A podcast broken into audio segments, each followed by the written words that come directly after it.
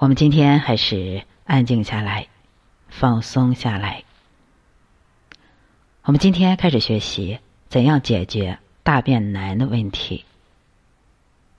今天的内容比较多，但是也比较重要，希望大家能够静下心来，慢慢的听我分析这六种方法。上一节课我们说，不更衣。内食大便难者，此名阳明也。不更衣就是不上厕所。古人都是宽袍大袖的，而且贵族都是穿裙装的。同时，古代的卫生条件特别差，所以便有更衣如厕制。也就是说，上厕所必须换衣服。历史上就有两位更衣侍女得到了皇帝的宠幸，一个是汉武帝宠幸了卫子夫。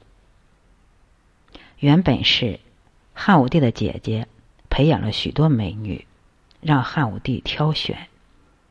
可是没有想到汉武帝上了趟厕所，跟卫子夫好上了。卫子夫舞跳得好，人又纤瘦。汉武帝的姐姐在送卫子夫进宫的时候，抚摸着卫子夫的后背说：“强饭，就说强迫自己多吃点饭。”他还说：“极富贵无相忘。”也就是说，你如果富贵了，别忘了我给你的机会呀。另一个著名的更衣。就是日本小说《源氏物语》里主人公的母亲，他的母亲就叫更衣。古代人其实经常因为职位而得姓。如果你是干更衣的，你就姓更衣；如果你是个医生，可能就叫医缓，缓慢的缓。如果你的职位，让你可以乘坐公家的马车，你就可能姓公程。《源氏物语》主人公的母亲，因为是个更衣，地位卑微，所以主人公一生都只是一个风流的王爷，而不能登大统。《伤寒论》怕我们不懂更衣，所以又说不更衣是因为内食大便难。那么用什么药呢？凡是大便难，就这几个方子。第一个方子就是我们以前说过的甘草干姜汤，它专治上下窍不通的，而且这个方子相对来说比较安全。比如说有一个老太太肚子硬，几天没有大便了，还成天说神神鬼鬼的话。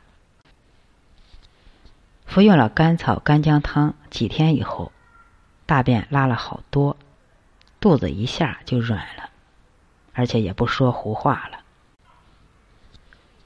这个方子虽然只有两味药，但是治疗精神躁狂症，还有老年人顽固性便秘是有奇效的。《伤寒论》中治疗阳明的大便秘结，还会用到。大小承气汤。我们先说承气是什么意思？承者顺也，也就是说把燥湿污物的气排出来，使胃肠六腑的气得以通畅，就是承气的意思。我们再说第二个方子大承气汤，《伤寒论》说。手足急然汗出者，急然就是聚集的样子，就说一阵儿接着一阵儿的出微汗，此大便已硬也。这时候大便已经硬了，大承气汤主之。它的配方就是大黄四两，酒洗就是泡酒，炙厚朴半斤，炙枳实五枚。芒硝三盒，一盒是二十毫升，三盒是六十毫升。现在的基础用量就是大黄用到十二克，厚朴二十四克，制枳实十二克，芒硝九克就可以了。它的煎煮法也比较特殊。他说：“上四味以水一斗，一斗就是十升，先煮厚朴和枳实这两味药。其中厚朴就是消胀满的。”枳实就是消脾硬的，脾就是一个病字旁，里面是一个否极泰来的脾，脾就是上下气不通了。这两味药从十升煮到五升，去掉药渣子，然后再放入大黄；从五升时候去掉药渣子，再放入芒硝。放入芒硝后，用微火再煮上一两个沸腾就可以了。也就是说，他先用厚朴、枳实这两味药，先通达胃肠的气，通达气之后，再帮助大黄、芒硝起到泻下大便的作用。一旦大便得下了，剩下的药就不要再吃了。为什么一定要用芒硝呢？因为肠中有燥结，石块又硬又小。芒硝有软坚散结的作用，可以增加肠道的水分，所以芒硝专门是为燥食而设的。还有就是，大黄、芒硝是入血分的药，厚朴、枳实是入气分的药，专门解胃加食的这个食，有推陈出新的疗效。大承气汤就四味药：厚朴、枳实、大黄、芒硝。厚朴能够宽肠、消腹满，就是消除腹部胀满的。所以用大承气汤必须要有腹诊、腹部的诊断。患者的肚子要很硬，而且像两个瓦片一样扣在一起，而且一按就疼。十来天不大便了，舌苔黄燥，脉象沉实，兼有潮热汗出，就可以用大承气汤。用后即拉，也就是说，用了药以后就立即去拉便便了。如果腹部已经柔软了，就不可以再用了。如果腹部还是硬还是疼，就可以再用一次。但是大承气汤它属于峻下之法。什么是峻下之法呢？就是峻烈的泻药，强烈的泻药，它容易损伤人的正气，不可过用。我们再说第三个方子小承气汤。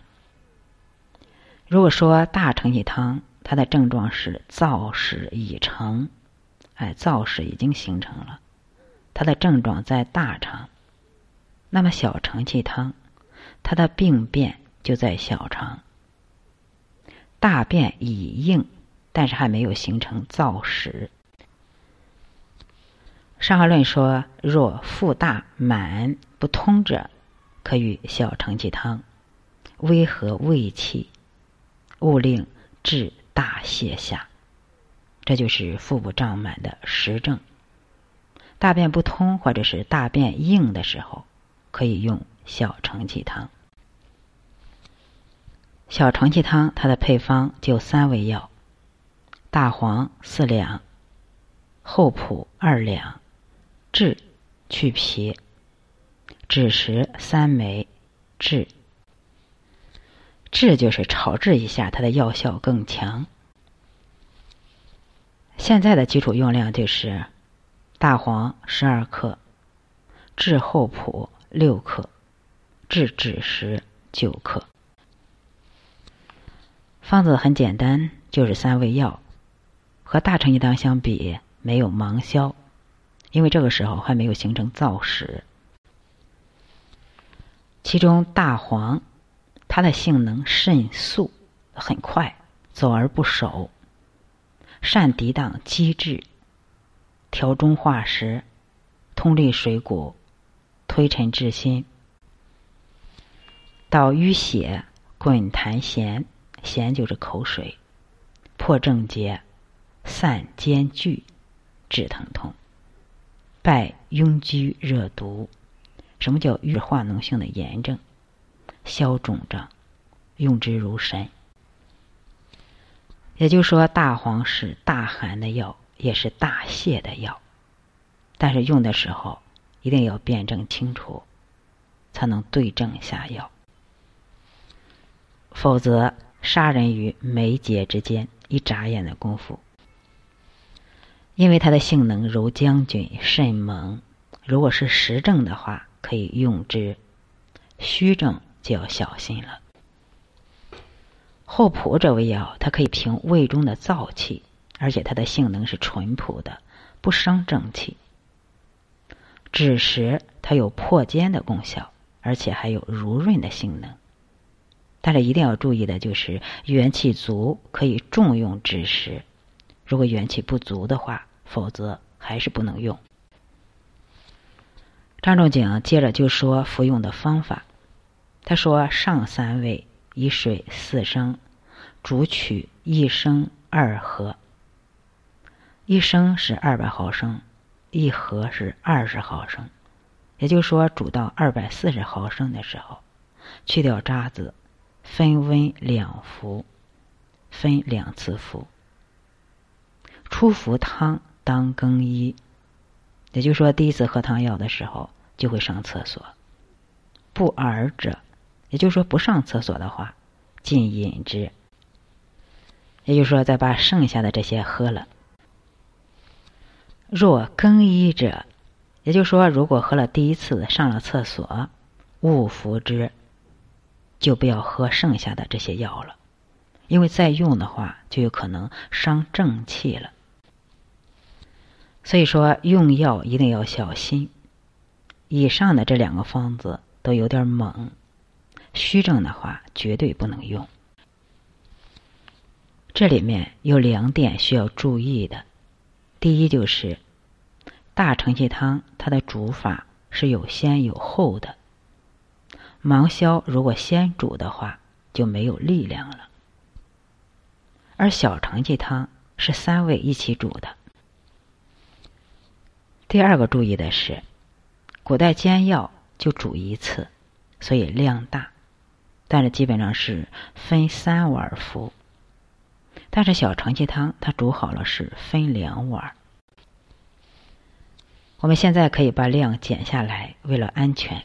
比如说《伤寒论》中开到了六十克的，那么我们就开二十克就可以了，相当于我们开的就是它一碗的量而已。如果去了厕所，就不要再服了。他先让你喝一碗，刚喝完就应该去拉。如果不拉的话，就全喝掉；如果拉了，就坚决的停下，一定不要再喝了。现在的老头老太太都特别贪心，过去讲究病去即止，就说病去了就要停止药，而现在的病人总害怕浪费。花了钱就得全喝完，结果一拉就收不住了，人也就虚了。我们具体该怎样的使用大小承气汤呢？《伤寒论》里还反复的说，他说：阳明病潮热，大便微硬者，可与大承气汤；不硬者，不可与之。若不大便六七日，恐有燥实，欲知之法，少与小承气汤。汤入腹中，转湿气者，此有燥实也，乃可攻之。恐有燥实，欲知之法，就说恐怕有燥实，想要知道它的方法，就是少与。小承气汤，就是先少喝小承气汤，喝了小承气汤以后，转湿气者，湿气就是放屁。如果放屁的话，就证明肚里有燥屎，就可以大胆的攻之了，就可以大胆的喝大承气汤了。这段话就是说，赵仲景告诉我们，用大小承气汤一定要慎重。有阳明病、潮热、大便微硬者，可以下大承气汤；大便不硬的话，就不能用。如果用大承气汤，基本上要具备四个表证：第一就是汗出，第二就是潮热，第三就是腹满硬，腹部满硬；第四就是不恶寒，就是不怕冷。如果六七天没有大便，恐怕里面有燥屎。曾经有一个病人特别的瘦，他说每每能摸到自己的屎。果然，肠子那儿有一个一个的硬屎球，这就叫燥屎五六枚。要进一步的诊断有没有燥屎，可以先上一副小承气汤，试探一下。如果刚喝下去，这个人就放屁了，那就判断有燥湿，乃可攻之。这个时候就可以大胆的用大承气汤了。《伤寒论》接着说：“若不转湿气者，此但出头硬，后闭堂，不可攻之。攻之必胀满，不能食也。欲饮水者，与水则悦。”这段话的意思是说，如果吃了小承气汤没有放屁，说明就没有燥屎。但是也有六七天没有大解了，大解的时候，粪便前面是硬的，后面是软的。这个时候全没有阳明的实证，也没有阳明胃燥的现象，脾胃的胃，甚至是胃寒。所以这个时候一定不要服用承气汤。这种病人现在特别的多，千万要小心，一旦服用了承气汤。必伤脾胃之阳，脾胃之阳一伤，不仅更加的腹胀，而且不能吃东西，甚至喝水都隔逆，向上溢。这是因为中焦有寒邪。像这种出头硬、后闭堂的病人，也就是说大便开始那一段硬，不是因为燥热，而是因为阳虚。这个时候是阳虚，而后面便溏，是因为胃和大肠有寒。这种情况，理中汤类的方子有很好的效果，先会排湿气。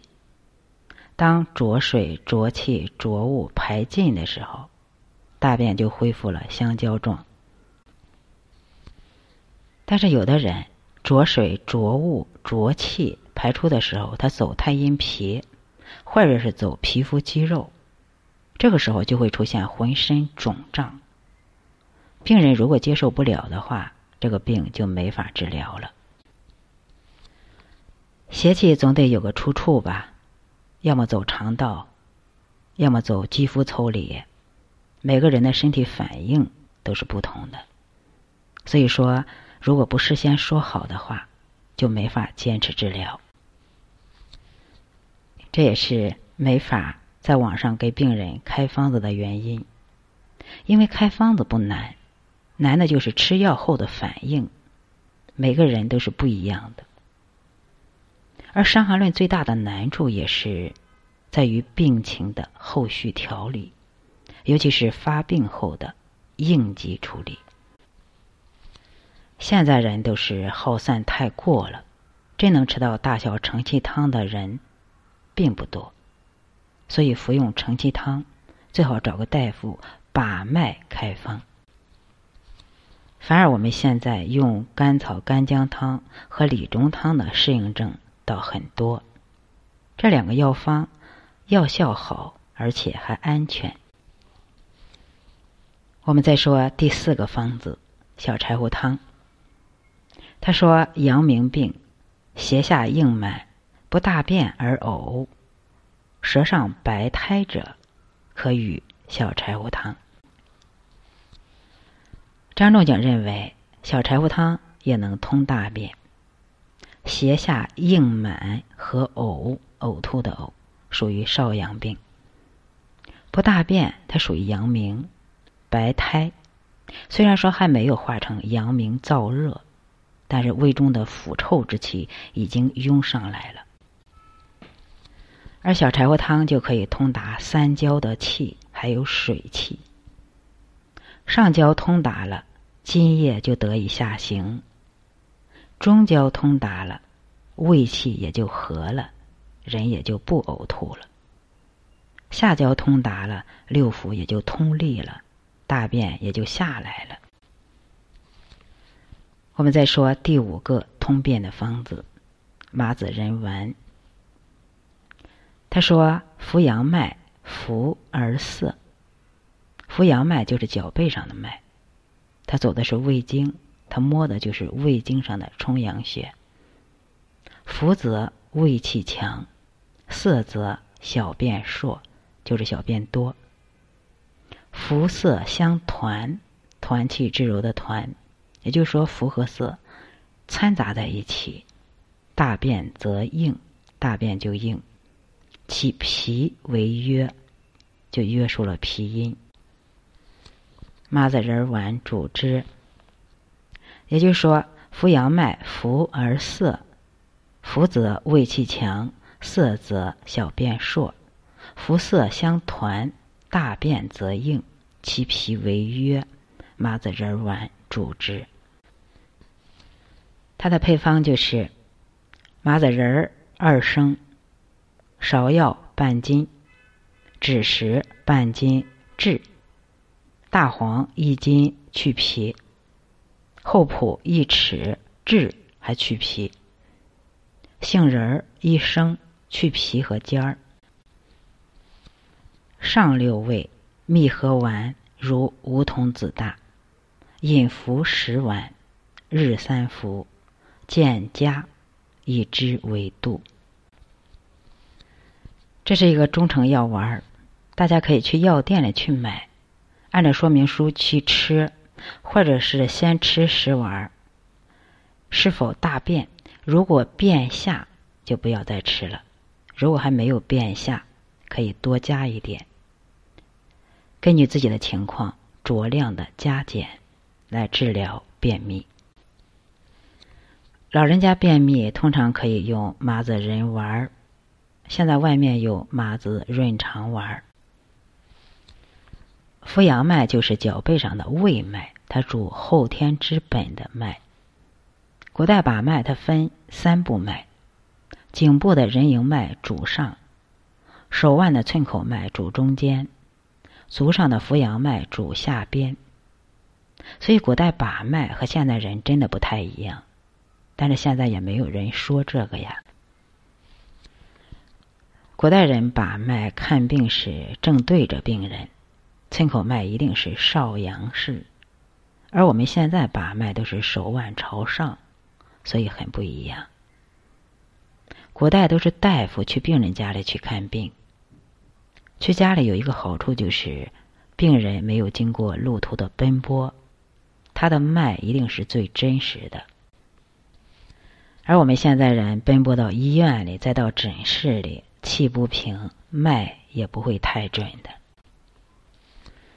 他说的是。脚上的胃脉，扶阳脉，扶而涩，扶就是阳盛，胃气盛；涩就是阴虚。这里指的是脾阴虚，脾约就是脾阴虚，不能行津液了。小便次数越多，就越脾阴虚，脉就越涩。浮涩相搏的话，大便就硬。渐渐的就形成了习惯性的便秘，病根儿就在于胃强脾弱。因为胃强脾弱，有的人不仅大便干燥，还会嘴唇起皮儿、干裂。因为纯四白它属于脾，这个时候就会用到麻子仁丸。因为丸药它是缓释剂，不像汤药那样有涤荡的效果。这个麻仁丸就是小承气汤的配方，加上麻仁、芍药和杏仁。其中小承气汤解决的是胃强的问题，芍药它是养肝阴、养脾阴的，麻仁和杏仁它有油分，可以润肠、润肺、降气。也就是说，小承气汤它治疗的是胃气有余，就是胃强；芍药、麻仁、杏仁它治疗的是脾约，就是脾阴虚。这个方子不仅可以治疗大便燥结，还可以治疗痔疮、带血、烦躁等这些症状，它的效果是非常好的。第六种方法就是松子仁儿，因为松子仁儿有润肺润肠的功效。还可以治疗便秘。如果年轻人偶尔大便干燥的话，其实都不用服用麻仁润肠丸，一天三把松子仁儿就很管用的。我们说来说去，人体就是一个腔子，通畅了人就没有病，不通畅了人就会生大病。我们今天就学习到这里。我们今天学习的是怎样解决便秘的问题、大便难的问题。我们首先要多喝水、多吃蔬菜、多运动，让肠道运化起来。如果这样还不能解决问题的话，就相应的吃一点药。我们今天讲了六个药方，第一就是甘草干姜汤。第二就是大承气汤，第三就是小承气汤，第四就是小柴胡汤，第五就是麻子仁丸，也叫麻子润肠丸。第六种方法就是吃松子仁儿，每天吃三把松子仁儿。如果便秘已经改善了，也不要吃这么多。给大家说，大小承气汤要慎用。要在医生的诊断下才能用的。最方便的方法就是麻子仁丸，它是一个中成药，可以在药店里都能买到，它的效果也是很好的。如果你想调理一下的话，就可以喝点甘草干姜汤。甘草干姜汤是提升人体免疫力的，强壮身体的。当你的身体强壮了，身体的推力也就大了。也会解决便秘的问题。如果你是好生气的人，你就喝点小柴胡汤；如果偶尔便秘的话，那就吃点松子仁儿。根据身体的症状对症下药。好，我们今天就学到这里。最后，祝大家身体健康，身心畅通，身心自由。好，我们今天就到这里。